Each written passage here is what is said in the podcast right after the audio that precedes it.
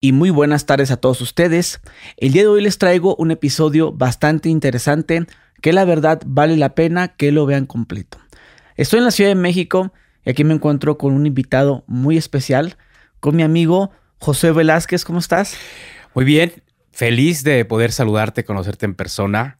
Eh, y bueno, pues aquí con toda la intención de poder conversar y compartir con ustedes pues mi experiencia. Oye, pues muy, muy fan tuyo de un relato que tuviste con Juan Ramón Sainz en el programa La Mano Peluda en el 2004. Fue realmente en el 2000. Se mueven ahí las fechas por, por quien publica los videos, porque eh, Radio Fórmula ya no, eh, pues ya no hizo como publicaciones al respecto. Entonces todos los eh, episodios o toda la, información que va surgiendo ha como que modificado pues muchos datos entre ellos, pero esto ocurrió en el año 2000 en Estados Unidos y pues es de eso ya más de 20 años. Yo, yo, recuerdo que estaba chavillo escuchando el, eh, Radio Fórmula. Sí. Y escuchar ese relato, o sea, sí, sí. La verdad es que era un programa muy escuchado, muy importante. Realmente captaba todavía la atención de la familia. Era el radio un instrumento muy, muy importante de, convivencia. Por eso es que en todo México se escuchaba. Sí, y estás de acuerdo que eh, habían relatos de Juan Ramón Sáenz que los repetían. O sea, siempre estaban repitiéndolos constantemente, porque yo recuerdo que yo lo, yo lo llegué a escuchar el relato. En vivo. El caso Josué, lo llegué a escuchar. bueno, no que sea en vivo, porque esto que fue el 2000. Eh, yo recuerdo que iba como en la secundaria. Será así un 2001. ¿Uno? Uno puede ser. No, no recuerdo, pero sí sí, sí recuerdo, eh, escuché ese tu, relato. Y pues la verdad, bueno, sé que hay una nueva generación que tal vez no conoce esa historia. Y pues nos gustaría que nos platicaras ahora sí que cómo, bueno, para los que no sepan, otra vez, perdón, eh, pues estamos con una persona que pues llegó a hacer un pacto con, con un demonio para tener dinero, eh, poder, y lo consiguió. de lo que estamos hablando nosotros es de un relato que él le contó, él contó en una estación de radio y pues ahora nos las va a contar. Ahora sí que como quien dice actualizado 2022. Bueno, eh, haciendo una recapitulación, ¿cómo se dice? Sí, recordando. recordando esos sucesos. Fíjate que hay muchas cosas de las que ya no converso porque posterior al, caso, voy a hacer un paréntesis, posterior a, a que encuentro a Juan Ramón Sanz y, y, al pastor Roberto Guaso, tuve muchos años de alejamiento. Y una de las, eh, mm, uno de los procesos de una sanación espiritual eh, en la psique y, toda esa cuestión era, pues ya no hablar de este tema, ¿no? Posteriormente, ya años después, en donde ya me siento más fuerte espiritualmente y donde he conocido a profundidad la práctica religiosa, eh, pues ya es fácil conversarlo. yo era muy joven, ¿no? Mi familia era una familia muy bien acomodada hubieron muchas circunstancias que eh, hubo un declive, ¿no? Mi papá ya no estaba y ya no había dinero y para mí fue un impacto realmente fuerte. Eh, antes de esto yo ya trataba de leer un poco sobre el esoterismo, eh, me gustaban mucho los temas de ocultismo y empecé pues a investigar, siempre he estudiado mucho, he leído bastante, entonces ya tenía nociones y de alguna manera ahí se empezó a meter en mi mente la idea de poder contactar con algún ser sobrenatural, con algún, eh, alguna divinidad oscura, ¿no? Eh, tal vez cuando ya me encuentro en una cuestión eh, en la familia ya muy difícil, pues mi interés se volvió todavía más, más fuerte.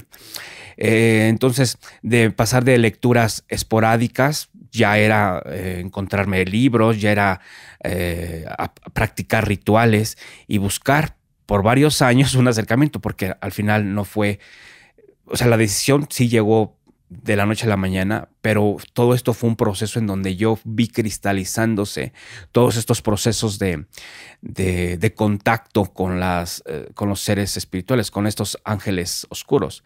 Recordemos que el demonio tiene un origen angelical, y que pues él es el dueño de ese sistema de cosas, que es, es de alguna manera viable, factible el contacto. eh, y eh, de, este demonio de cualquier otro eh, por diferentes métodos. Dentro de la brujería y de la magia o de la hechicería, la práctica religiosa, pues existen unos compendios increíblemente grandes que nos hablan sobre cómo generar este contacto con las divinidades.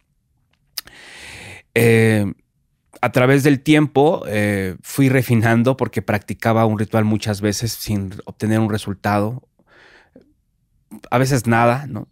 Pero seguía creciendo en mi corazón ese interés. Me fui pues documentando, me acerqué a mucha gente. Nadie me ayudó, realmente fui un autodidacta, un practicante nato. Eh, ahora entiendo que provoqué muchas cosas o caminé por lugares que no, no era ni siquiera necesario. Pero ahora, pues, estás muy obsesionado con... Me, obsesioné totalmente. Ok, con, querer tener el, dinero por la necesidad. Sí, mi, afán de poder contactar con estas espiritualidades, pues era tener dinero. Yo leía en libros.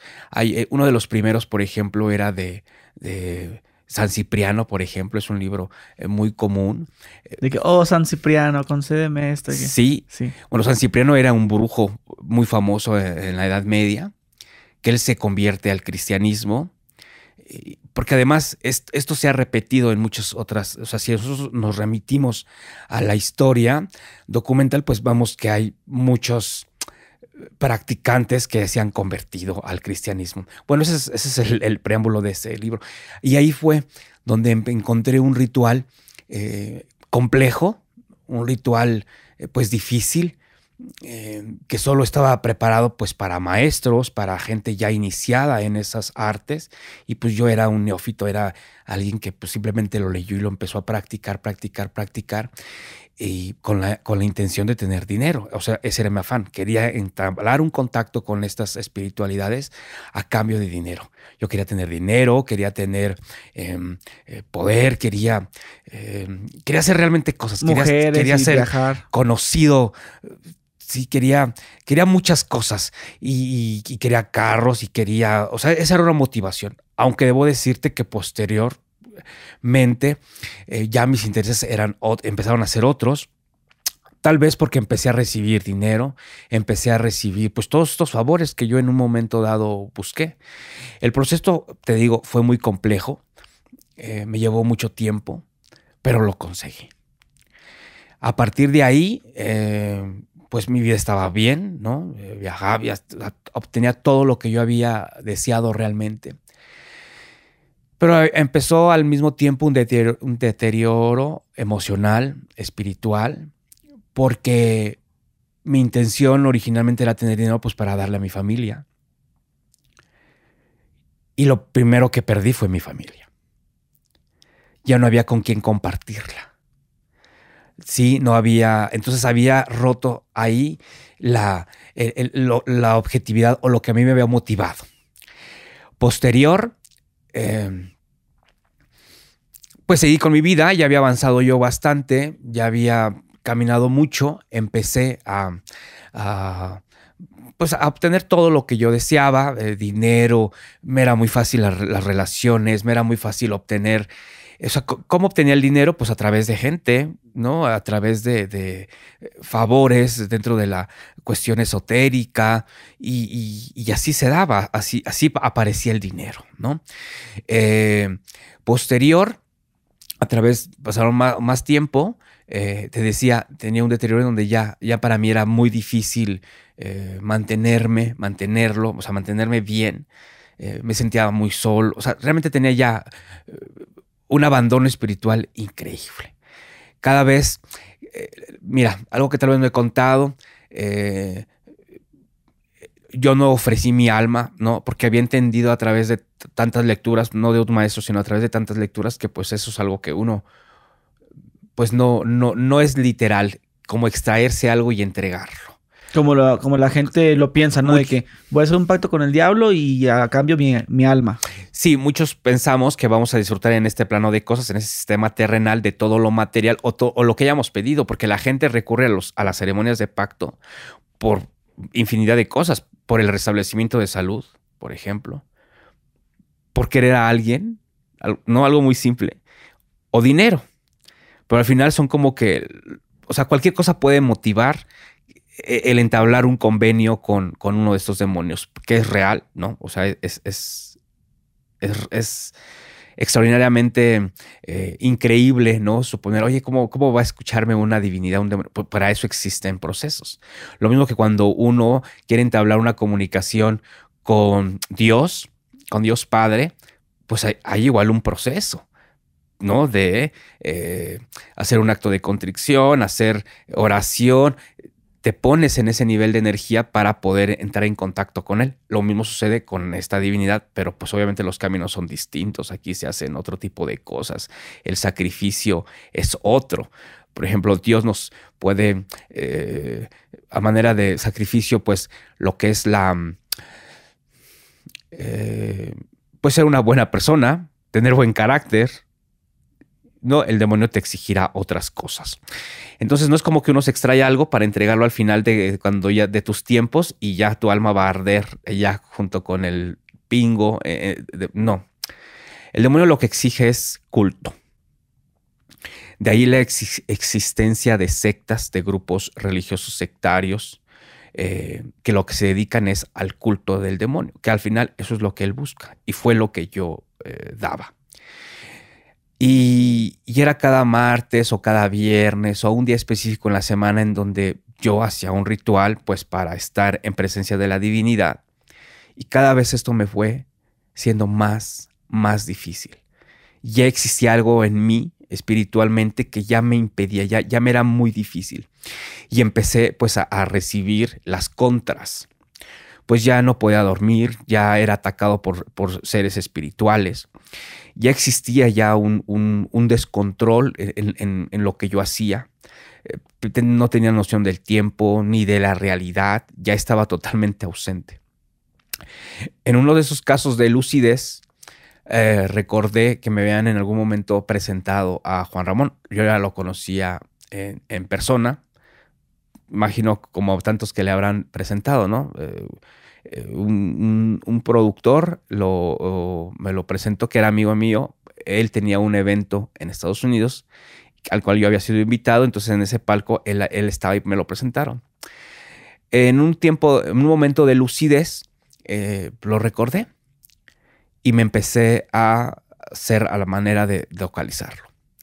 Y fue así como entro en contacto con él, le explico lo que me ocurría porque antes de eso yo ya había recurrido a muchas otras vías religiosas, pero pues ninguno para muchos era realmente demasiado para poder discernirlo, ni siquiera saber abordar un tema como este tan complejo. Consideraba a Juan Ramón Sainz, bueno, porque así es, eh, un estudioso. Eh, Juan Ramón Sainz no solamente era un locutor, él era una persona religiosa, eh, estudiosa de, los temas paranormales y por eso tenía tanta sensibilidad en identificar cuando alguien pues pasaba un apuro, ¿no? Pero sí es cierto lo que decían de él, que él tenía una religión, creo que era eh, palo mayombe. Él, sí, él, practicaba el palo mayombe. Sí, sí, porque hay muchos videos que dicen eso que, que, bueno, unos decían que era santero, no sé si era lo mismo, santero, palo mayombe. Pues no. No, pues por ahí va.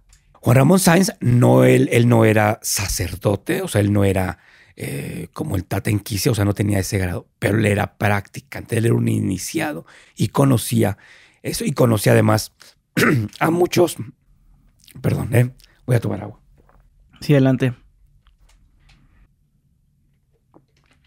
Fíjate que Juan Ramón Sáenz eh, abordó este caso y él había identificado que tampoco era algo como que él pudiese manejar, que él tuviera en sus manos el poder. Más sin embargo, sí eh, eh, ayudarme a conseguir ayuda.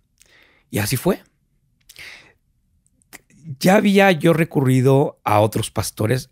El pastor Roberto Guaso, un pastor cristiano, yo había visto ya a alguien más allá en Estados Unidos.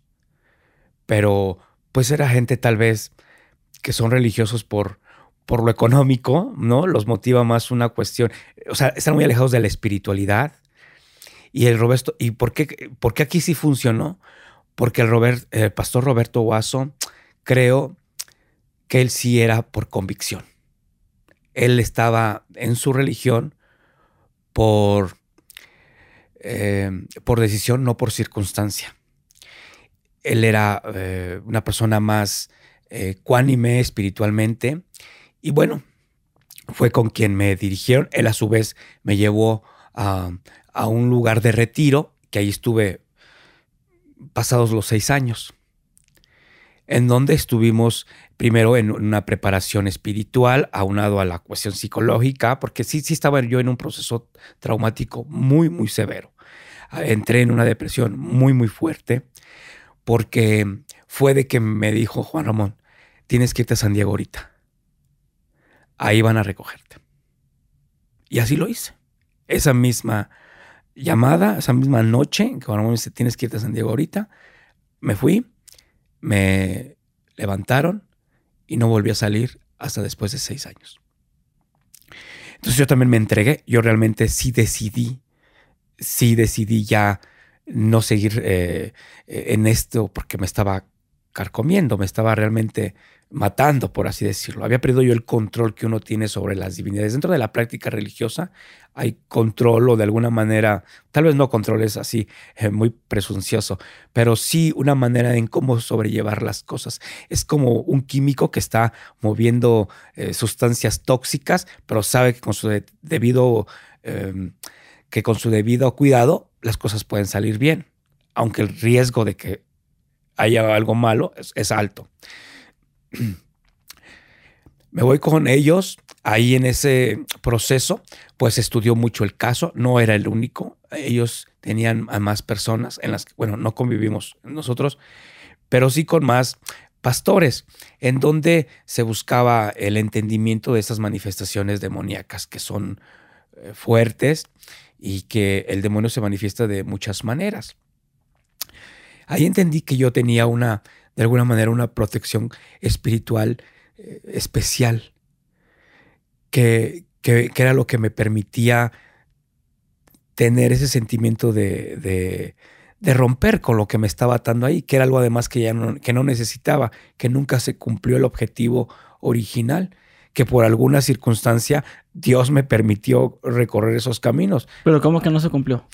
te decía, yo tenía dinero y todo, pero mi intención, mi interés, ah, lo que me motivaba era darle a mi familia. O sea, ok, yo, yo, yo pensaba que lo del dinero que no No, no, sí, todo eso sí. O sea, tú estabas ya, o sea, tienes todo, pero no lo, como lo que dices tú, pues. Ya no se lo podía dar. Ya no tiene chiste. Exactamente. No, es decir, para eso lo hice, ¿no? Y, eso eh, se introdujo mucho en mi mente, en mi, en mi corazón y creó una revolución. Pero ¿por qué tu familia te dejó de hablar? ¿Ellos se enteraron de lo que estabas haciendo? Sí. Sí, eh, hubo un, caso, estoy haciendo yo un ritual muy fuerte que narré en, la radio esa vez. y lo narré no, no a manera de, de decir, ah, he hecho esto o he hecho esto tan fuerte. No, sino de darle como a Juan Ramón Sáenz elementos de que se diera cuenta que lo que le estaba contando era real. O sea, estaba aportando información que a mi punto de vista era para que él eh, analizara y dijera, esto sí es real, ¿no? Bueno, en ese episodio, mm, eh, estando en la casa de mamá, mm, yo lo platico, por ahí podrán encontrar una narración más completa al respecto. Más detallada, digo, para que hay cosas que no se van a poder decir aquí, pero pues lo pueden ver en el episodio ese. Pero pues... Y pues al otro día se dieron cuenta lo que yo había hecho. Y pues yo confesé.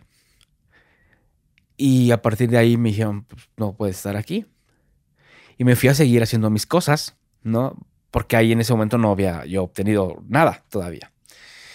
Y pues ya, entonces seguí muy ausente como de la realidad, seguí pensando en que, bueno, pues ya lo voy a tener yo y al rato van a regresar y o les voy a poder hacer llegar, pero tampoco podía hacer eso realmente aquí, a manera de que yo quería forzar tanto las cosas en esas cuestiones espirituales, aposté mucho y, y, es como si dentro de una, una, divinidad me dijera, ¿estás dispuesto a dejar a, por ejemplo, no tener hijos?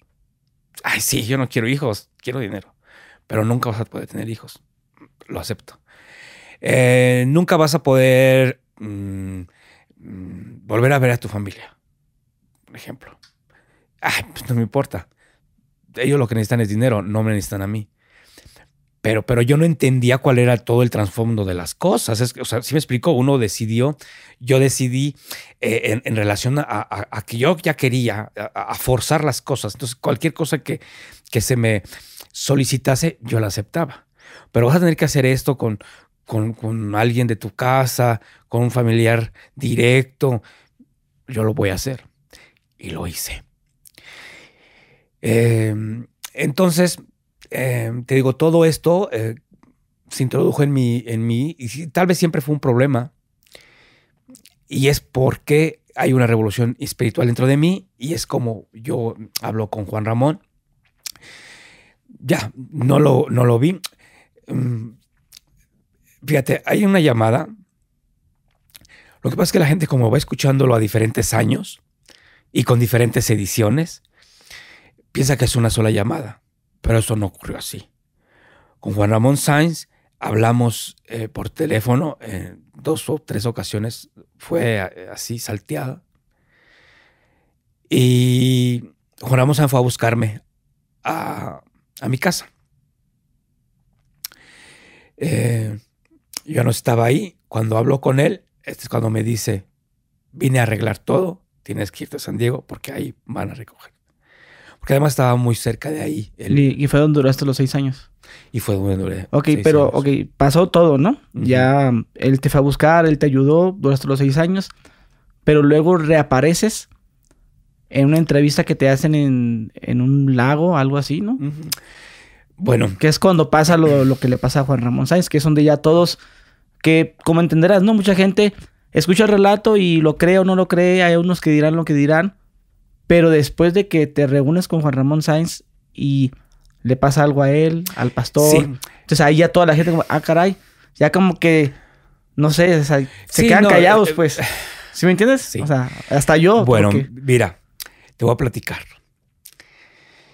Después de, esos años, bueno, ya salí, ya distinto, me dieron donde estar y, y llevaba una vida, pues común, ¿no? Normal.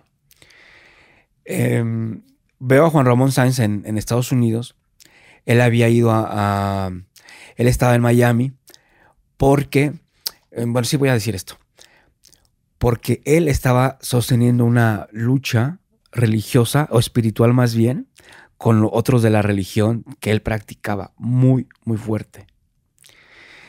A, ese lugar iba a llegar alguien muy importante de esa religión, por eso él, él vio a ver, coincidimos y me dijo, ven a México para que hagamos, este, me ayudes a hacer una investigación, platiquemos sobre tu caso, lo analicemos, pero no una cuestión como mediática, sino él quería escribir un libro eh, que tomara todos estos detalles y él iba a aportar, porque no sabes además que él era criminólogo, él iba a aportar pues todos los elementos. No se logró en ese tiempo, pasaron otros tres años tal vez, en donde este, volvimos a coincidir y me dice, ¿por qué no vas a México para platicar este caso? Y me dijo, mira, me interesa esto, lo otro. Le dije, muy bien, pero para ese momento yo ya había hecho algunas publicaciones porque dentro de esta iglesia cristiana, con la que yo todavía seguía teniendo contacto, pues habían investigaciones importantes, porque iban a sacar una, una investigación sobre mm, gente importante que, que, eh, que estaba dentro del culto al demonio, ¿no? Grupos sectarios, por así decirlo. O sea, en Estados Unidos hay más de 25 mil asociaciones religiosas del diablo, ¿no? O sea, legalmente constituidas. Aquí en México también hay grupos, pero no, no tienen como el reconocimiento oficial, pero existen los centros de reunión y todo eso.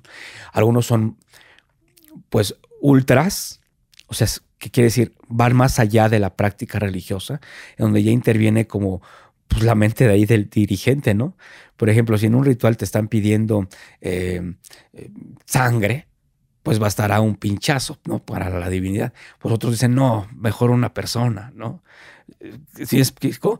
Entonces, esas investigaciones estaban enfocadas a eso, a determinar si muchas de las veces que la gente se está perdiendo, ¿a dónde iba? ¿A dónde se va esa gente que se pierde?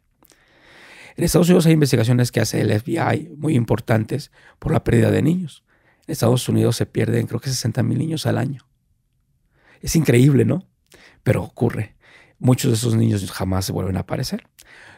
hay muchos casos en donde hay poblaciones, ya sabes, como reservas en, en las montañas de, de Utah, de donde sea, que son este, personas eh, religiosas ultra, eh, eh, es decir, em, mm, pues malas, en el sentido de muy aferradas a, su culto.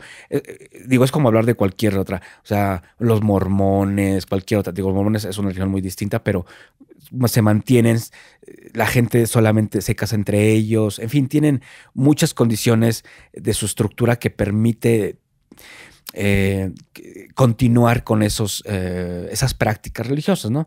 Porque unas creen en, en, Dios o en Cristo o en la Trinidad y otras como los Wiccas, ¿no? Que creen en las energías, en los elementos, u otros que tienen pues una religión animista, ¿no? Como puede ser la de Palomayombe o cualquier otra, ¿no? En donde... Eh, o la mexicana, la brujería mexicana, que también es muy fuerte donde se cree que cada cosa, cada elemento tiene una espiritualidad, una energía que es la que ah, crea una interacción con tu propia energía. Ese es, ese es algo extraordinariamente para conversar.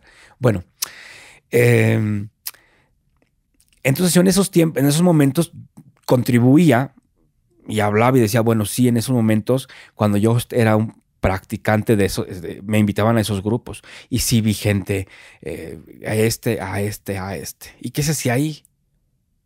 Pues sí se practica el, sacrificio de sangre, si, si, hay sacrificio humano, por ejemplo, si hay cosas muy fuertes. Entonces yo, yo, yo aportaba, pero entonces ya yo estaba teniendo ya una eh, persecución, incluso aquí en México. Porque a mí se me ocurrió hablar de un personaje político muy importante, una mujer, y sí tuve consecuencias. Sí tuve consecuencias, entonces eh, yo le dije, bueno, voy a México, pero me vuelvo a salir, ¿no? Y dijo, sí. Le dije, entonces yo voy a, generar las condiciones, tú en tal punto eh, va a estar la producción, en ese momento yo te voy a decir en qué lugar voy a estar, y pues llegas y, y además, más allá de la cuestión esotérica, porque sí tiene mucho que ver. ¿Por qué? Porque cuando yo me acerco a las divinidades, este, qué condiciones debo tener de seguridad, ¿no? Que me permitan que pues salga victorioso, ¿no? O sea, salga bien de esa reunión con Juan Ramón. Se marcó agua, se marcó este horario y a eso obedece eh, específicamente eso. Pero el lugar, pues nadie lo sabía, ¿no? Y dije, pues en la Ciudad de México hay muchos lugares que, que van a poder, este, confundirse, ¿no? Desde estar en el lago de Chapultepec o, en Xochimilco, o, hay muchos lagos en la Ciudad de México. antes de eso, antes de eso, la, entrevista fue un 19 de mayo, un, jueves, y me dijo, Juan Ramón, voy a, vamos a ver una ceremonia este, importante, viene gente importante el 24 de junio. Vas a estar tú para que eh, vamos a hacer cosas, ¿no? Y este, eh, hubo una como preparación espiritual, ¿no? Que él tenía y yo a la par. Y, se hizo el comentario, porque a él lo acompañaba además alguien más, no, no, no mencionaré su nombre, que Em, que estaba él mal como energéticamente, por así decirlo. A él estaba siendo atacado muy fuertemente por brujería. Gente muy cercana además a él. Eh, cuando estamos, obviamente no salió en cámaras, pero cuando estamos ya dentro del lago, hicimos un, breve ritual y noté que Juan Ramón Sainz resintió algo. Pero con ya, nos preparamos, continuó la, entrevista.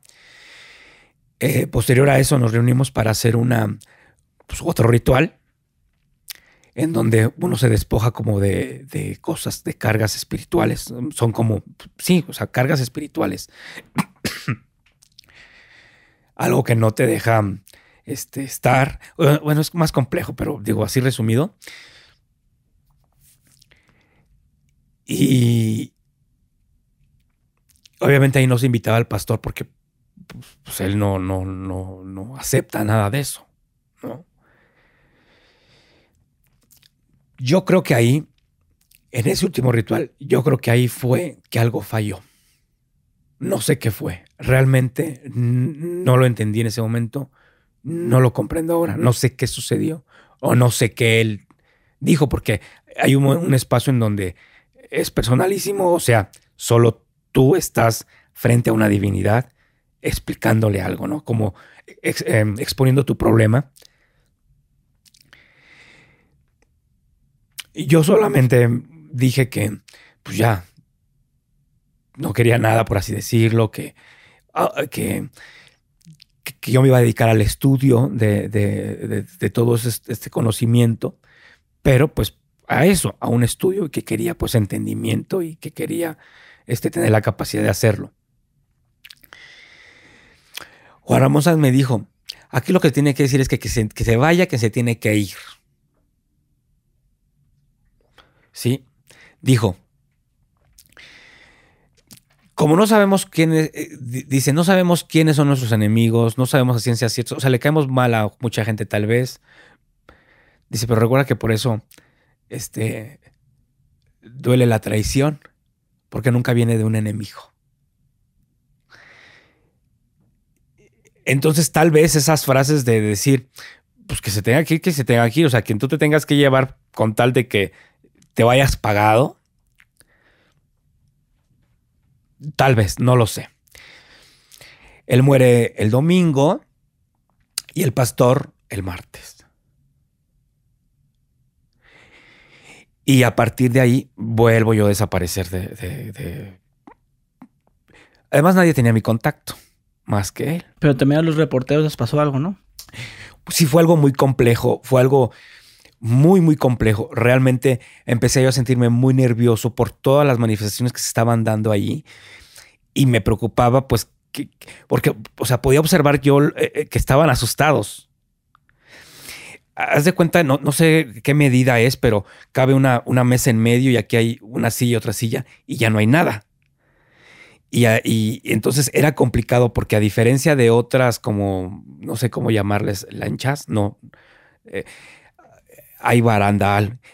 Entonces los camarógrafos habían más, este, pues trataban como que de colocarse para y, veían cosas eh, que los espantaban y dije, ya no hay que hablar de esto, ¿no? Porque están por, ellos mismos se estaban poniendo nerviosos. Sí, sé, sé porque además solo con ellos eh, accedí a una segunda entrevista porque para mí sí era muy importante desmentir eso.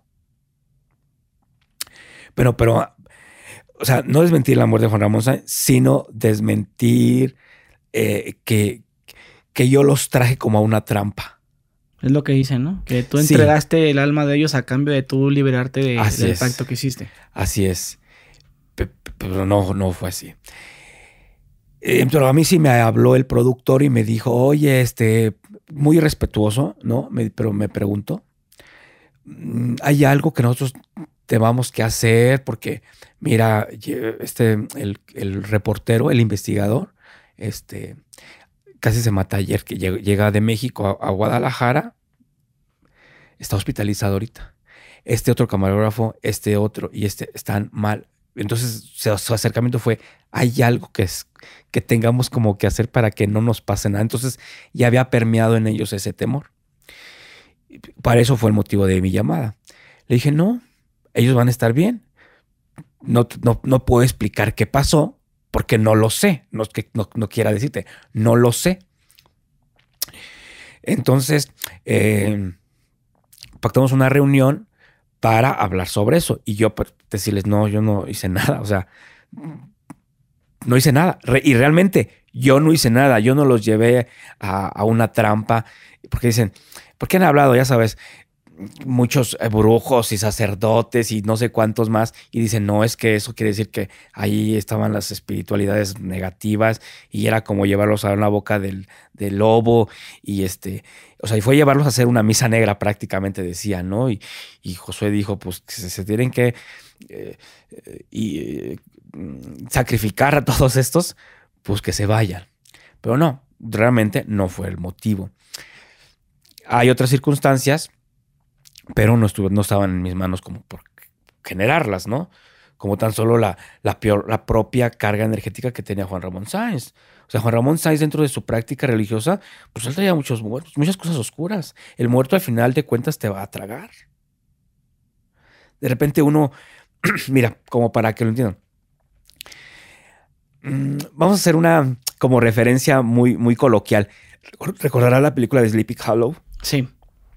Entonces esta mujer, la hechicera, tenía control sobre el jinete porque contenía su cráneo. Dentro de la práctica religiosa igual tú conservas la osamenta de qué es lo que genera el vínculo de esa espiritualidad con este plano. Pero como es tuya, pues tú lo manipulas. ¿no? Digo, hay muchas obras donde tú agarras un hueso de un difunto y, lo conjuras, no sé, lo puedes meter en, una latita, lo pegas, le pegas fuego y, le dices, no te voy a sacar de aquí hasta que no vayas y te friegues a tal, ¿no?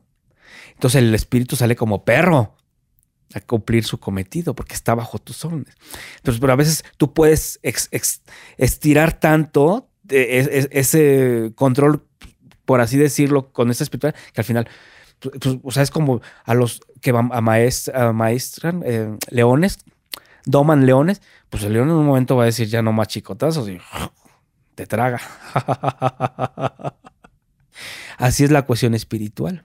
Entonces, eso y a muchas otras cosas. Y del pastor, pues no sé, yo tuve muchos problemas con la iglesia cristiana, ¿no?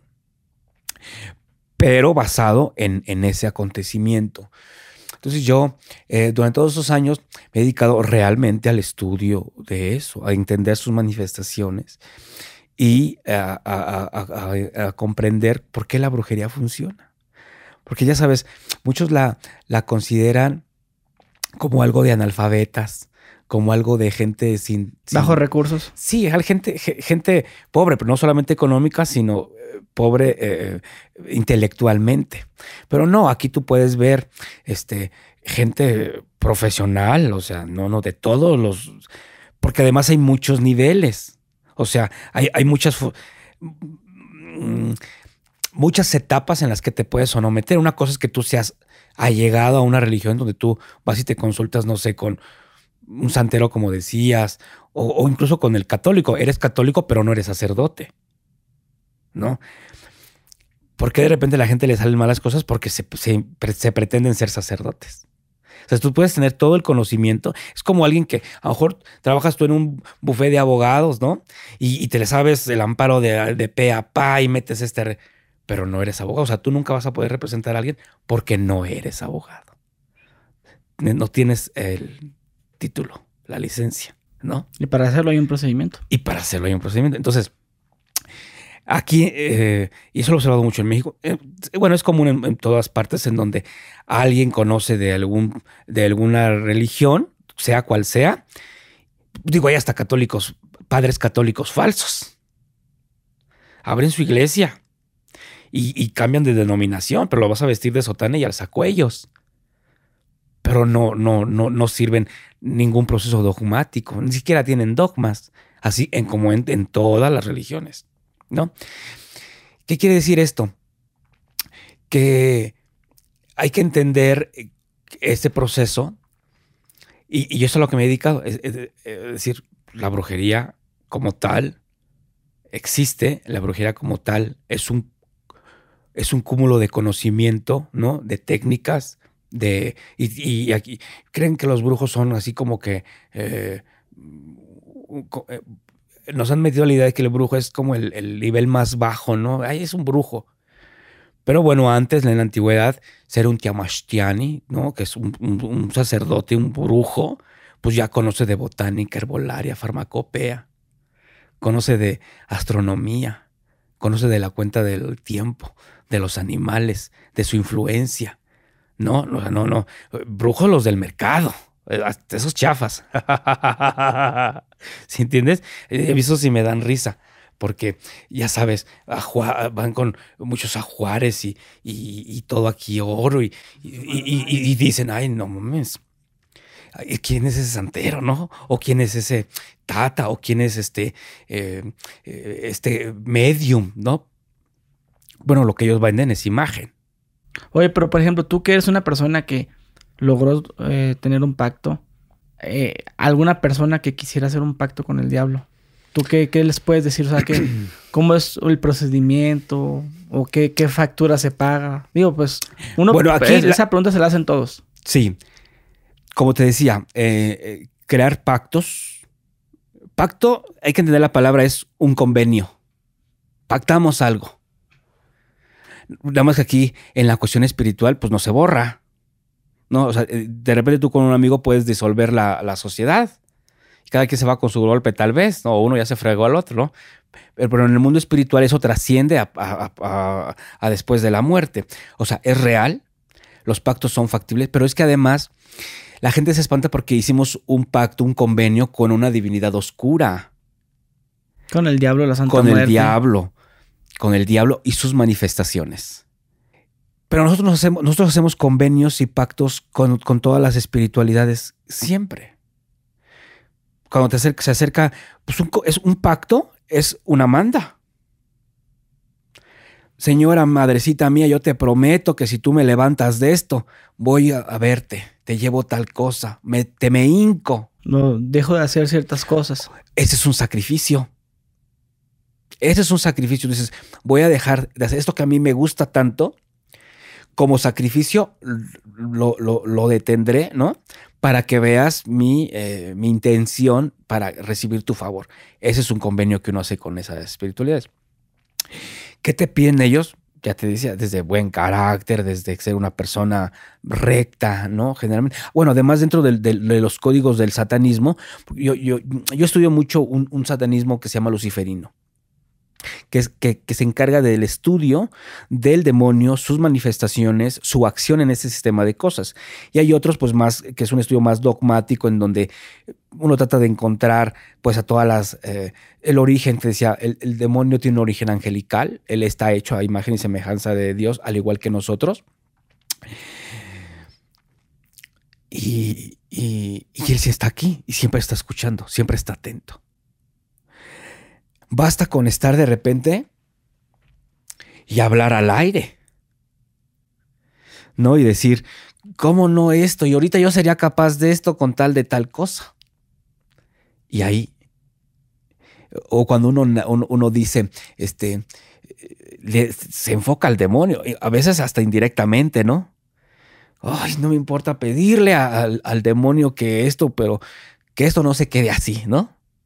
Y a lo mejor uno dice, pues yo no le firmé a nadie, yo nunca lo vi, pero él te escuchó. Y se puede hacer realidad. Claro. O sea, no, no es necesariamente hacer como, Un ritual. como, como lo imaginamos, ¿no? No. De que el fuego en el piso y todo No. así bailando, raro. No, no. Ese es culto. Es adoración.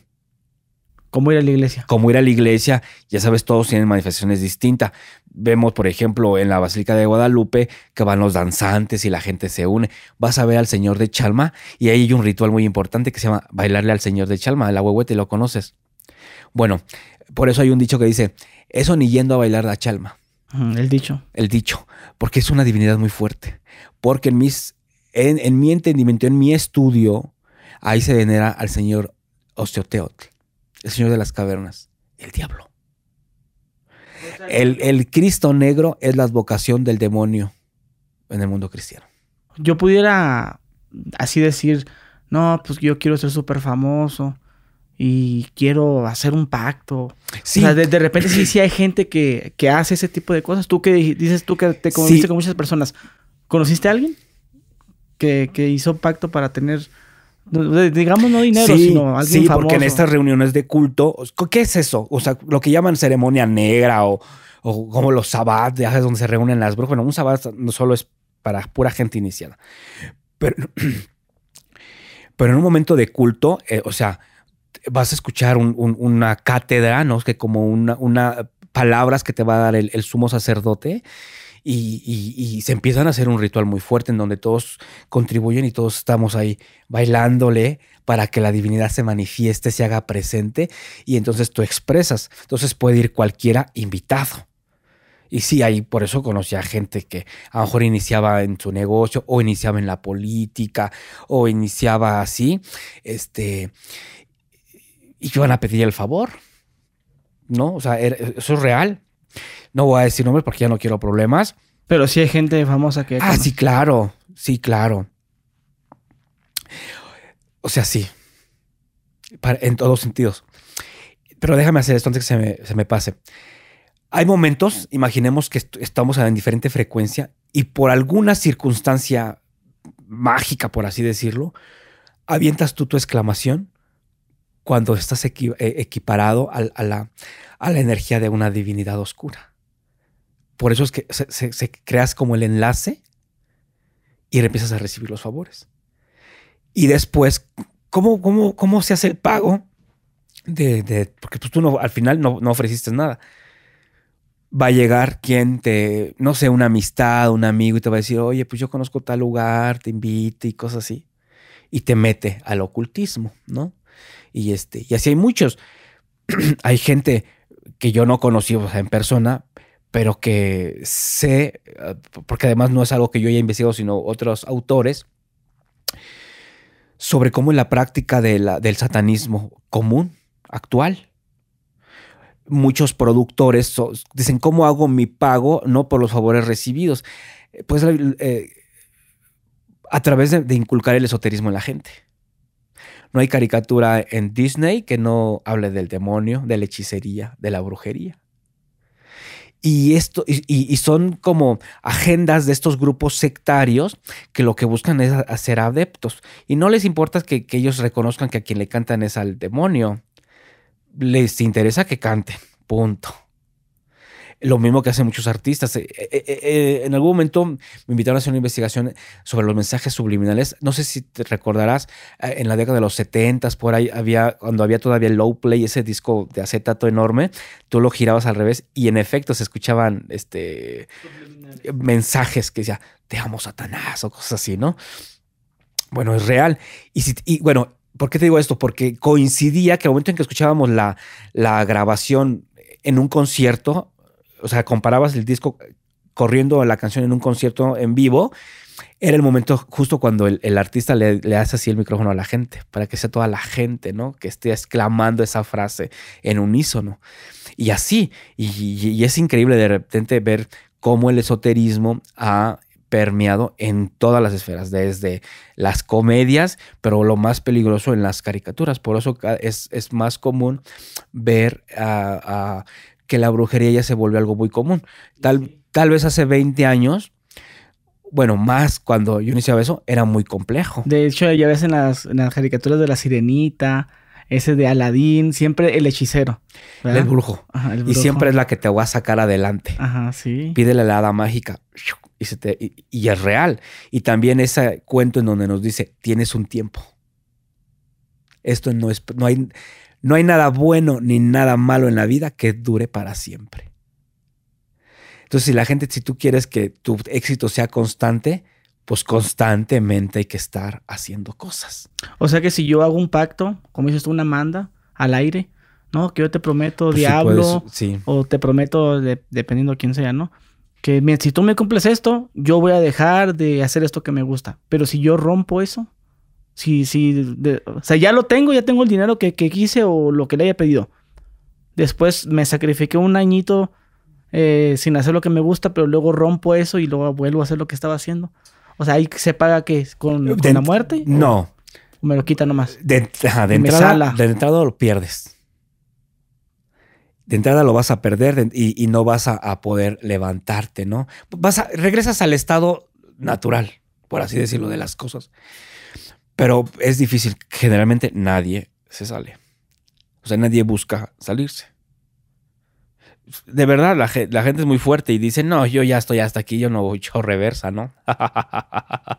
yo conocí una persona, ahorita me dijiste en el mercado de Sonora, no sé si era charlatán o no, pero te lo quiero decir él andaba muy así que yo soy hijo del diablo y que mi mamá es la Santa Muerte y no sé qué tanto.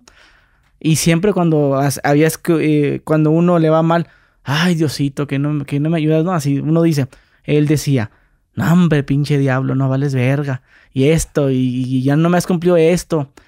Y él decía que, que él se le acercaba a muchos políticos, pero que la regla para ser hijo del diablo es ser mentiroso y ser manipulador y ser ser, ser, ser el, tipo, el tipo de persona que manipulas, que por eso los empresarios fuertes tenían actitudes pues, déspotas y actitudes de que manipuladores y que el diablo quiere hijos, a sus hijos, inteligentes. Manipuladores que se salgan con la suya. O sea, todo, todo lo que es las mentiras con tal de, de beneficiarte. Que si tú cambiabas, que empezabas con, es que Dios me, ya me tocó y quiero ir a la iglesia, ahí era. Se te acaba tu tiempo en, esta tierra. Así me dijo, no sé si tenga algo que ver. bueno, es que depende. Mira, pero he visto muchos según satánicos famosos que dicen que Dios no existe y creen que el diablo es su Dios. Entonces yo les debía de decir que Dios creó al diablo. Y si desconocen a Dios, desconocerían al diablo. Entonces es más una, una cosa que no han entendido de qué es el culto al demonio. El demonio es una energía viva, él es dueño de ese sistema de cosas, él manipula estas energías y además Dios no tiene ningún problema con él. La lucha no es de Dios con el diablo. Dios permite que el demonio cohabite con nosotros. Es, es nuestra lucha, o sea, es la lucha propia con, la, con el demonio, porque el demonio constantemente se va a estar poniendo tentaciones. Hay lo que tú decías, el gran tentador, el gran mentiroso. No, pero tan solo en las escrituras se nos habla sobre los pactos que hacía el diablo, ¿no? Las escrituras no nos hablan, por ejemplo, de matanzas que ha hecho el demonio. No nos hablan de ese tipo de cosas. Si nos hablan en el Antiguo Testamento de, de las cosas malas que mandaba Dios para, ¿no? Sodoma y Gomorra y cosas así, ¿no? Donde adoraban al, al, Dios Baal. Y eso nos, nos, invita a responder una pregunta. ¿El demonio tiene realmente que ser escenificado como, ya sabes, la persona cornuda, aquella roja y con rabo? No. Yo he visto eh, lo que se llama el fenómeno de la em, infestación demoníaca, en donde es a través de una imagen religiosa, una virgen, por ejemplo, pero que quien se manifiesta y es el demonio, quien te está haciendo los milagros es el demonio. O sea, el demonio no le importa qué cara le pongas, él quiere un culto. Y respondiendo a tu pregunta, si hay rituales en donde tú dijiste eso, o sea, en donde uno dijo, en el momento, yo te prometo que en el momento en que yo deje de hacer esto, en ese momento me lleves. Pero este, el demonio no te mata. Tú te matas. La única diferencia, y es sobre lo que va, por así decirlo, el demonio, es sobre tu libre albedrío, sobre tú, lo que nos hace distintos, el que tú lo decías. El demonio no va a venir a matarte. Es más, el demonio te va a ofrecer aquí todo, pero eres tú quien decide. Eso es lo único, ¿no? Y es, sobre lo que va el diablo. Es como querer convencer a alguien. Ah, te doy mil pesos. Bueno, cien mil. Y te va tentando, ¿no?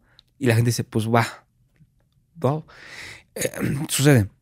Además, mira, nadie es dueño de la verdad absoluta. Sí conozco gente, maestros, este, que, que, siguen, o sea, que tienen una práctica religiosa que a ellos les funciona y ayudan y tienen mucha gente no que, que hacer que ellos. Y que yo diría, a juzgarlos los vería mal, pero sin embargo funciona. Entonces quiere decir que hay un conocimiento que él tiene, pues que otros no. Eso es verdad. O ya tiene algunos convenios. Hay, personas dentro del mundo religioso que espiritualmente tienen convenios y dicen, no, mí hazme muy fregón y donde yo ponga las manos que ponga sanación. También. O sea, el demonio te va a proveer lo que tú quieras. Eso es real. Y hay ceremonias muy específicas para algo muy específico. Y te digo, si tú dices, en el momento en que yo esto... Entonces, ¿qué hace? Pues el demonio te va, te va a atormentar para que tú mismo acabes con tu sufrimiento en esta tierra. ¿Creer en el diablo o ser hijo del diablo, por así decirlo, es malo? No. No, es otra divinidad. Lo que pasa, fíjate la palabra que dice, lo hemos satanizado. ¿Sí?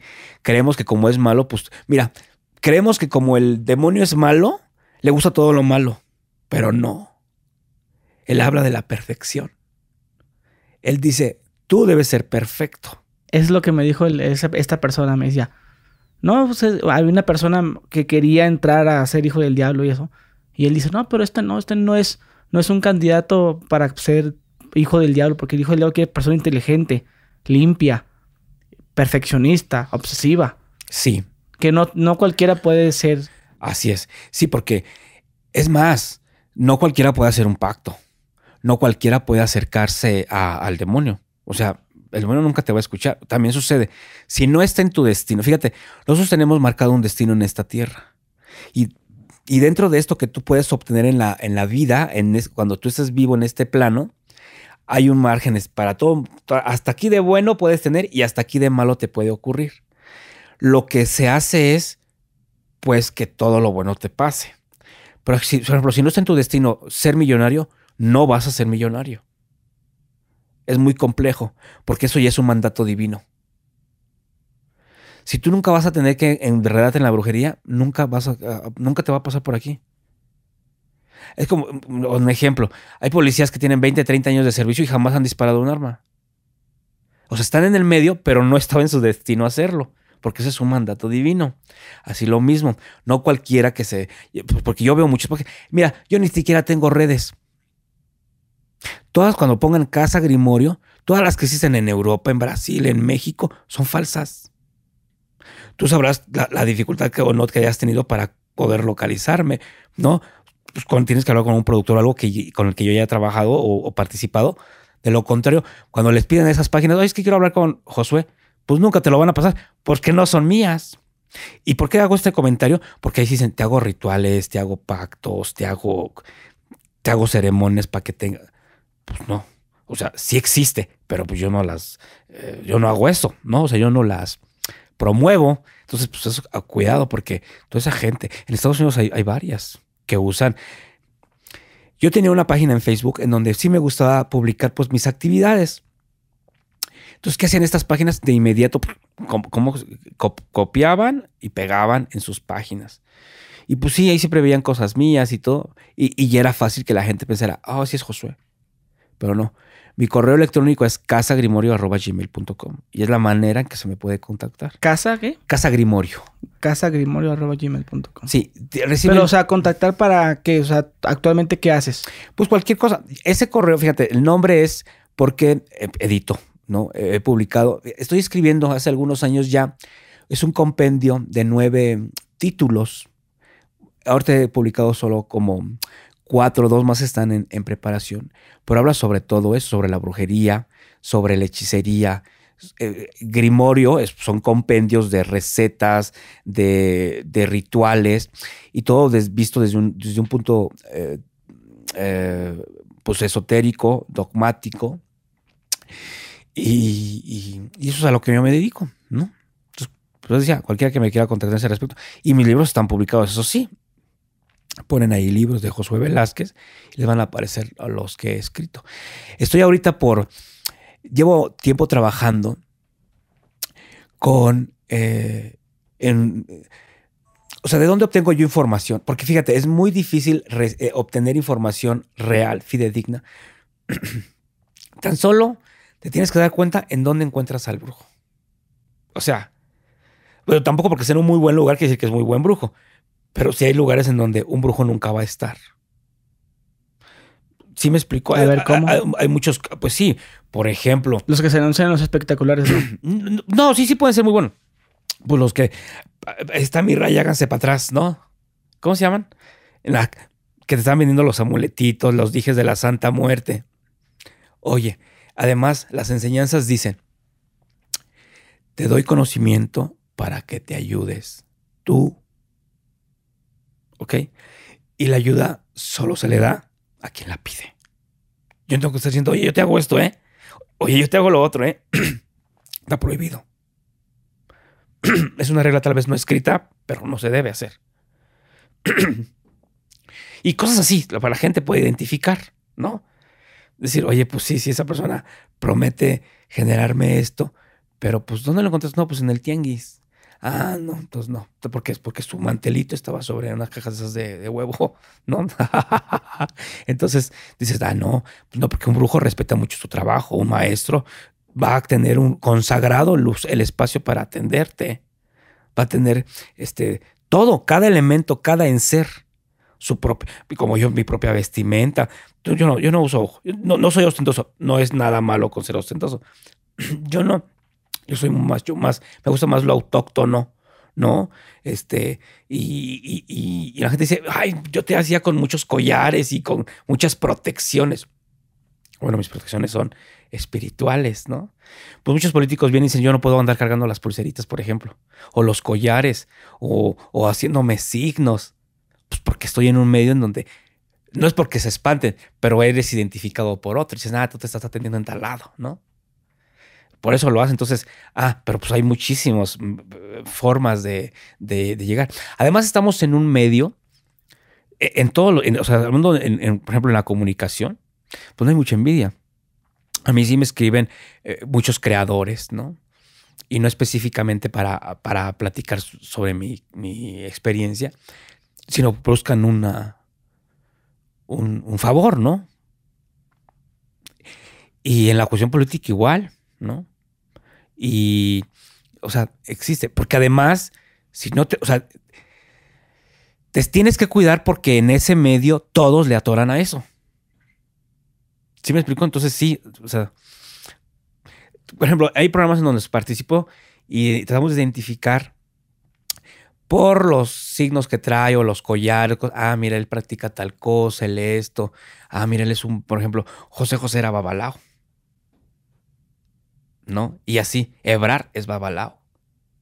Y muchos. ¿Y a poco los ves con cosas? Pues no, porque tampoco la, religión te obliga a eso.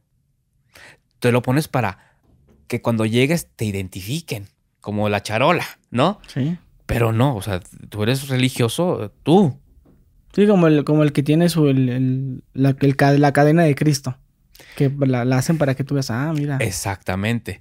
Y, y, este, y así en todas las, las, religiones. Entonces, el mundo, pero hay que tener mucho cuidado. Fíjate que estuve haciendo una investigación en Ciudad Juárez porque había, bueno, mira, bueno, voy a cambiar de estado. Estaban investigando a, a andaban repartiendo volantitos, andaban repartiendo volantitos así en la ciudad. Este, decían, ¿quieres favor, eh, ¿quieres recibir favores del Dios verdadero? Ven, la cita tal hora, así, ¿no? Y tú dices, pues, ¿qué, O sea, es un papel en blanco, nada más las letras. Entonces, eh, a mí que, que me, llama y dice, Josué, este, ¿crees que es algo religioso? Algo o sea, religioso sí. Cristiano no sé, ¿no? Pero no, se trataba de una secta y estaba reclutando gente. ¿No? Y este, y o sea, son muchas las maneras. Entonces, eso sí hay que tener cuidado. Decir, porque la gente entra buscando un, beneficio y generalmente no ocurre así. La gente ahí sí las lleva al matadero, literal, ¿eh? Literal. Sí, sí, sí. Ah, en, México es muy común, o sea, tú podrás ver, este, o sea, desde el tráfico de animales, ¿no? Que se requieren para ciertos rituales animales muy específicos y que son ilegales porque pues, están protegidos o cualquier cosa. Así, todo lo que te quieras imaginar. Hay gente muy oculta, pero son maestros muy, muy poderosos, ¿no? Y con los que yo platico y que me comparten sus experiencias y me comparten este, sus, sus ah, eh, secretos, por así decirlo, ¿no? Y me dicen, mira, Josué, para esto es esto, esto, esto, esto, esto. O que, si viene el título quieres este reconocimiento. Porque se tiene que ser muy específico además. Cuando tú pides algo. Porque tú puedes decir, quiero dinero. No me importa lo que sea, yo quiero tener dinero. Se te muere una familia. Y a lo mejor el dinero es por su seguro. Sí, no, hay que saber muy bien especificar. Entonces, cuando tú ves, este, además la formulación de, la petición, es decir, por favor, permíteme que eh, obtenga esto a partir de... Por eso, por eso cuando dices, quiero dinero, ¿qué haces? Te van a preguntar, ah, me están preguntando para ver cuánto me saca. No, no. El dinero, eres prostituta.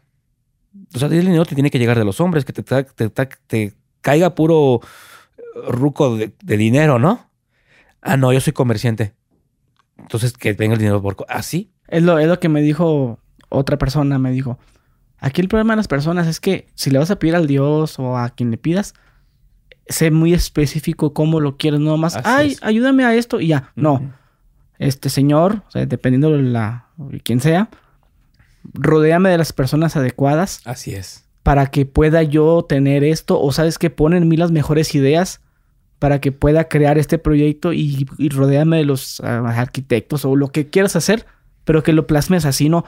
Pues ayúdame a que la casa pues, que voy a construir quede bien. No, o sea, rodéame, este, dame una paz, este, todo esto. Pues inclusive hasta compañeros que se dedican a esto de los videos también, cuando piden lo que van a pedir, se mentalizan de que eh, rodéame de la creatividad, dame las mejores ideas, prepárame bien para mañana. Eh, que la persona, la persona que va a grabar ese video, que por favor se concentre en lo suyo y, y que hacia, si lo piensas así, muy específico de cómo lo quieres, se te cumple. Así es. Si nomás dices, no, pues mañana, pues, pues que mañana sí me, sí me suban el sueldo, o que mañana sí me hacen, no, no, mejor, ¿sabes qué? Dame la fuerza.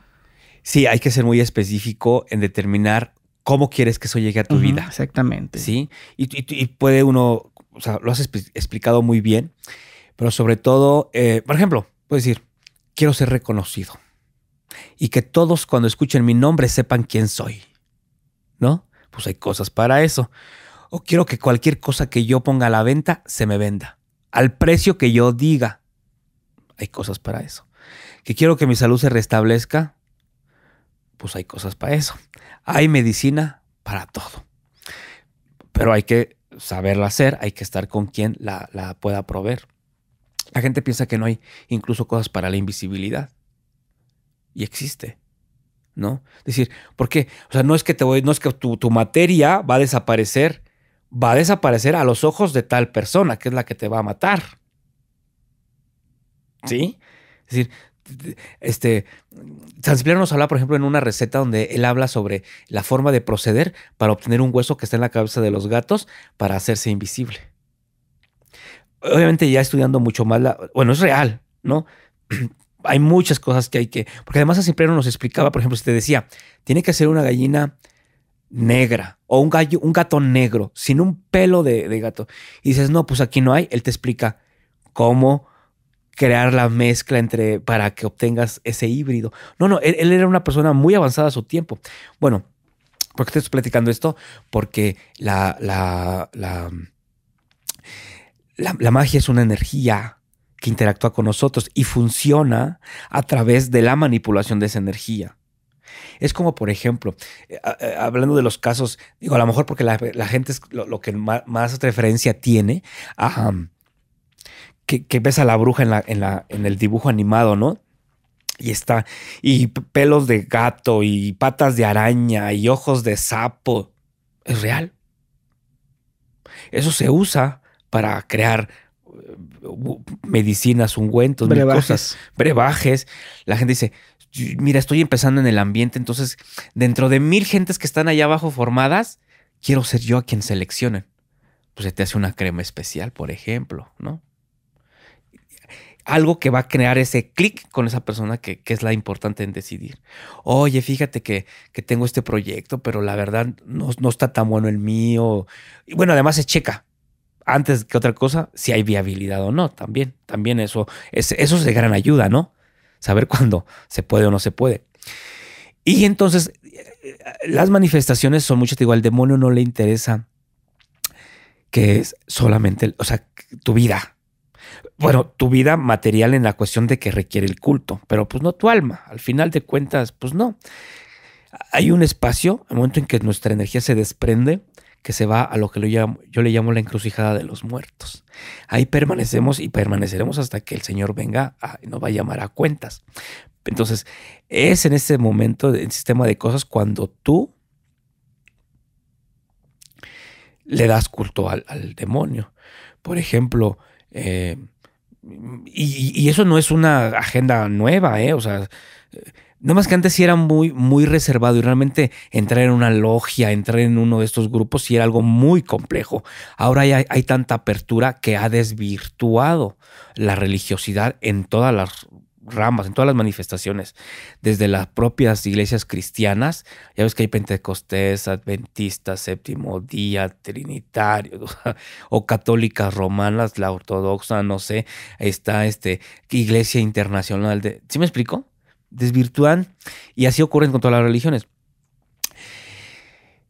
Ahí, podemos ver, por ejemplo, las primeras manifestaciones cuando crean el personaje esto de los pitufitos, que son unos, unos seres azulitos, que lo, que lo, que en realidad son demonios. Que, que Gárgame, que es el que está atacando los pecados capitales, que es pitufo goloso, este, que pitufo glotón, que, o, ¿qué, más hay? Pitufo, este, enojón, eh, eh, ajá, eh, son los pecados capitales. Y quien lo está persiguiendo es Gárgame, pero él es un franciscano, no sé si le has visto su atuendo. Y ahí lo refieren en una iglesia abandonada, rota, porque así es como ciertos grupos sectarios quieren ver a la iglesia destruida, que haya un cisma ¿no? de la iglesia. Y así, ¿eh? En todas las regiones. y es lo que se estudia, ¿no? Decimos, ah, por eso ocurre tal cosa, ¿no? Eh, las imágenes que sangran. No, es realmente, aunque sí hay muchas cosas que son truco y hay muchas cosas a las que yo he tenido en mi presencia y digo, eso es una manifestación real de algo. No creo que sea buena. Yo pienso que es del Señor, ¿no? Del, diablo. Yo conozco a las líderes, por ejemplo, Enriqueta Vargas, que es la, fue la líder internacional del templo más grande del mundo, de la Santa Muerte, que está en Tultitlán. Conozco, a la de Tepito no la conozco, porque ellas no tienen templo. Conozco solo los que tienen grupos eh, de oración y, y hacen rosarios y realmente van construyendo como, porque te decía, no hay de dónde sacar una información fidedigna. Yo llevo dos años investigando mucho sobre el culto de la Santa Muerte. No es un culto que, que, que sea nuevo, lo que conocemos ahora es nuevo y ya está muy mezclado con santería, porque no hay de dónde sacar información. Entonces, quien cree, quien cree en ella, este, se adopta muchas prácticas. Ay, se reza hasta el Padre Nuestro, ¿no? Pero ¿por qué funciona? O sea, aquí lo importante y lo que tendríamos que preguntarnos es ¿por qué funciona? Si, te das cuenta, hay como una... Um, antagonismo entre que le estoy rezando a, lo que es la muerte. Muerte quiere decir la ausencia de cosas. La oscuridad es ausencia de luz. La muerte es ausencia de vida, de entendimiento. Ajá. ¿Y por qué, le, y por qué la adoro con un salmo o con una religión, una, una oración católica? Bueno, la explicación es muy sencilla, porque no hay otra cosa. Y sus líderes pues, han adoptado esa información. ¿Pero por qué funciona? Porque crea una conexión. La oración es muy poderosa porque son mantras. Por eso las oraciones se deben que respetar en su idioma original. Si no, no funcionan. Porque fueron estructuradas en función, o sea, la cadencia fonética es, la, es lo que crea la magia, el hechizo en un rezo de vudú, de candomblé, de palo mayón, de, lo que tú quieras. Hay que respetar y, yo siempre he visto eso, respetan el, el, origen ¿no? de ciertas oraciones, de ciertos rezos. Por, por, eso el de la Santa Muerte es el de México, ¿no? Santa Muerte es el de México. Por eso la ya le puede rezar en español. Ajá, sí, porque además, pero la oración, como la oración de, de, del Padre Nuestro es una oración muy poderosa por sí. Entonces, ¿a qué nos ayuda? A crear un vínculo y es como si se abriera un portal en donde tú te haces presente y externas. La, figura de la Santa Muerte ha servido como un catalizador de ese efecto. Tú, tú crees en la Santa Muerte. Me voy a permitir traerte algo que me dio precisamente Enriqueta Vargas, que ya Dios llamó a cuentas. Ella fue madre del padre, de, el, madre del comandante Pantera, no sé si lo conoces. Este, es el templo más grande del mundo, tiene hasta un récord Guinness, porque la, ellos se han enfocado mucho a través de, los años en, en conservar, en preservar, en transmitir, difundir un culto Decía que yo llevo dos años estudiando este, esta, esta, esta fervosidad religiosa y cómo han interactuado otros, otras religiones en este culto de la Santa Muerte. Pero yo he encontrado recetas u oraciones, conjuros más bien, ahí no se llaman hechizos, sino conjuros, que se le pedía a la, muerte, a San la Muerte, para conjurar el granizo, por ejemplo, pues para que no tus cosechas, para, para el, el poder de la invisibilidad, ¿no? Con dos te miro, con tres te toda la sangre te voy el corazón te parto. Para que no me vean, ¿no? Dicen, lo acabo de ver, ahí está. No, no lo vi. y es real. Y esto lo voy a decir gente, gente que está en constante riesgo, por ejemplo, que, luego me visita y dicen, es que quiero algo así porque no sé ni por dónde me va a llegar el, el golpe. ¿Por qué funcionan? Porque es real. Esa es la explicación. ¿Por qué funciona esto? Porque es real. Y dependiendo la naturaleza espiritual de cada individuo, es lo que se le da a la persona. Te voy a te traje algo que me regaló Enriqueta Vargas hace algunos años. Estaba haciendo este, un especial en Milagros Decodificados para History Channel y ahí la conocí. Entonces ya que terminó ya las grabaciones, este, me llevó, tiene, tiene muchas santas muertes y, ella me explicó mucho los colores que influyen en cada una de, ellas. Siete potencias. Ajá. ¿Y qué influencia le ves a esta? No, no la alcanzo a ver. Sí, o sea, ¿qué influencia por... Tú la identificas de inmediato por los colores. Ajá, sí. ¿Y de dónde es eso? De santería. Sí. ¿No? Digo, después de la diáspora, la santería cubana. Y así se han ido mezclando.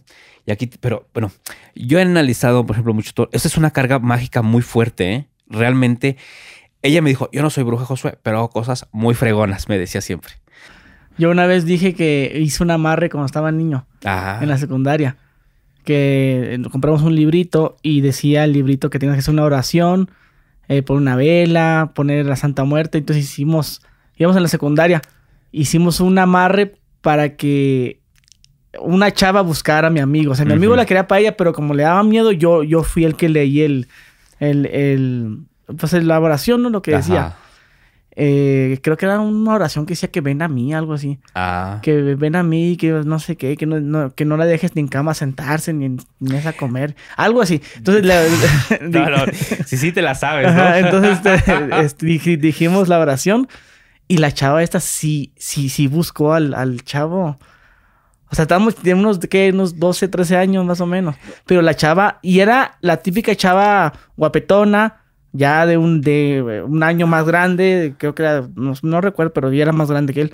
Y él era el chavito gordito acá, tontolón, y la chava, la... Y son esas chavas que, iban como en la porra acá, flaquitas, buen cuerpo. Sí, entiendo que, que era difícil que le hiciera caso a tu amigo y que sin embargo, por lo que hiciste... O sea, que te, das cuenta que, o sea, de una chava popular que va en la porra... O sea, que no le faltan. Ajá, y luego acá un chavo, pues, de acá de lentes, gordito... No. Pues sí, porque pues a lo mejor lo que hiciste actuó, recordemos que son, son energías, ¿no? Hay una serie, hay, hay, una explicación que se llama energía simpática, que quiere decir que todo lo, mm, todo lo de cierta naturaleza atrae esa misma naturaleza. Por ejemplo, si tú, por eso es como un ejemplo que en un ritual de amor se mezcle que azúcar y canela y, y cosas dulces, ¿no? Que endulcen, que atraigan, que, ¿no? digo, yo me sé unos rituales más fuertes con sal, ¿no? Para que la persona esté feliz contigo. Porque además es una diferencia entre un enamoramiento a un amarre. Sí. Como tú lo dices bien en tu oración, dices, pan comiste, del me diste por la palabra más fuerte que me diste, quiero que me traigas a fulanito de tal, ¿no? Y que no pueda en cama dormir, ni en silla sentarse, ni en mesa comer, ¿no? Y su cama llena la de abrojos y llena de espinas, y, porque lo que, lo, que haces es una dominación del espíritu. Y es como si al caballo le pones esto, entonces le empiezas a cerrar todo su espacio para que la única paz la encuentre contigo. Lo atas de cierta manera. Eso sí es un amarre. Y a la gente le fascina esos temas, güey. La verdad es que... ahora, eh, sí que toda la gente que he conocido o han ido con un brujo que porque en el tianguis una gitana le leyó la mano, que porque vieron en el periódico que se anuncia. O sea, todas, las que, todas las personas que he conocido ya han tenido una experiencia con, con cartas, con eso. Pero casi la mayoría, casi los que yo he conocido, siempre quieren hacer algo como de amor o cosas yo así. Yo creo que, no sé, 8 de cada 10 personas buscan la cuestión amorosa sobre la económica porque consideran que su estabilidad económica depende de su estabilidad emocional. Y eh, como un 70% de las personas que, es, que, han tenido que ver algo con el ocultismo, el esoterismo, es católica. Ajá. Y este. Eh, tú dices, ¿cómo le pueden creer a alguien de un, de un periódico de esto? Porque todas las personas necesitan creer y y ser escuchadas. Y a veces, mira, la, brujería a veces nos ofrece caminos cortos y muy efectivos. También es cierto. no, porque hay incluso rituales donde dice, solo quiero la oportunidad. Déjame, no, solo permíteme que no te interponga, porque además lo que le pido a la divinidad es que no se interponga. Por favor, no te, no te interfieras entre una relación que pueda crecer entre eh, tal persona y, la, y yo quiero tener la oportunidad de que nos conocemos, qué tal si al final no me gusta. Hay oraciones, hay cosas muy, trabajos muy fuertes, ¿no? En donde la persona puede sentir que le falta el aire si no está contigo. Porque así se le trabaja, ¿no? Y se le hace un, un, buen trabajo ahí de macumba. bueno, ahorita me acordé de esta, eh, la Rosa Salvaje, ¿cómo se llama? Verónica Castro. Sí, era ella que cantaba la macumba, ¿no? Esa canción. Creo que sí. O, Lucía Méndez. Bueno, de alguna forma las dos son satánicas, ¿no? Las dos son, son, muy practicantes de la brujería mexicana. Es que la brujería europea tuvo una gran mezcla aquí en la brujería mexicana. Y todo lo que conocemos de la brujería mexicana, bueno, yo he sacado esa información a través de, de los procesos inquisitoriales, ¿no? Los juicios donde llevaban a las brujas a, a, juicio con la Santa Inquisición, que muy cerca de aquí están los quemaderos de la Santa Inquisición, ¿no? Este, hacías brujería y fuego, ¿no? Y entonces ahí las brujas narran sí, amarré tal cosa y el cabello y conjuré tal cosa y bla, bla, bla. Y por eso tenemos muchas recetas antiguas muy efectivas, ¿no? Eh, y, hay trabajos que de verdad no te permiten ver, no tener claridad, ¿no? Mucha gente luego me pregunta, ¿cómo sé si estoy trabajado? ¿Cómo sé si es brujería? ¿Cómo sé si mi situación obedece a una cuestión natural, ¿no? Normal. Todos tenemos rachas buenas, rachas malas. O ya hay algo que, que, que está interfiriendo. Yo le digo, antes que nada, debes no debes pensar que la brujería es el, origen, o sea, que alguien te está haciendo un daño. Pero tampoco lo descartes, sobre todo pues tienes que conocer tu, entorno. Y decir, no, si en mi trabajo todos los godines son uh, bien brujos, ¿no? Y si no creen en San Charbel, creen en la Santa Muerte, si no, si me entiendes, realmente estamos mezclados de un ambiente esotérico muy, muy fuerte. Entonces es complejo ese tema. Oye, pues te quiero hacer la última pregunta para ya terminar con esta plática, que la verdad estuvo, estuvo muy interesante y sé que esto pudiera dar para horas y horas y horas de platicar. Eh, pero bueno, ya hablamos de los pactos, de la gente cómo atrae las cosas y todo eso. Pero, ¿qué puedes decir de las personas que creen en la ley de la atracción? Que no creen en nada, ni en Dios, ni en nada, pero que ellos dicen que yo me lo imaginé y así como me lo imaginé, se concedió. ¿Qué puedes decir de eso? Sí, es real, es, es, verdad. Es gente simplemente que no requiere de ningún catalizador, como te lo decía. O sea, que confían plenamente en las leyes naturales, que confían en, en que a través de, o sea, si tú sigues una estructura, unos lineamientos, una fórmula, obtienes un resultado.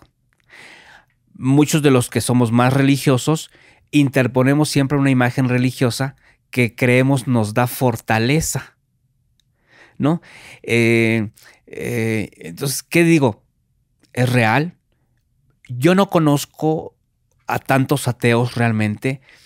Conozco más a los agnósticos, que de alguna manera son personas que se han desvinculado de una experiencia religiosa, o más bien de una cultura religiosa, porque nunca han experimentado eso, una, algo religioso. O sea, en su vida no ha ocurrido nada que les permita ah, un acercamiento a una divinidad. Pero pues no, no es tan mal. Simplemente que su estructura de pensamiento es distinta y, y por eso les da resultado.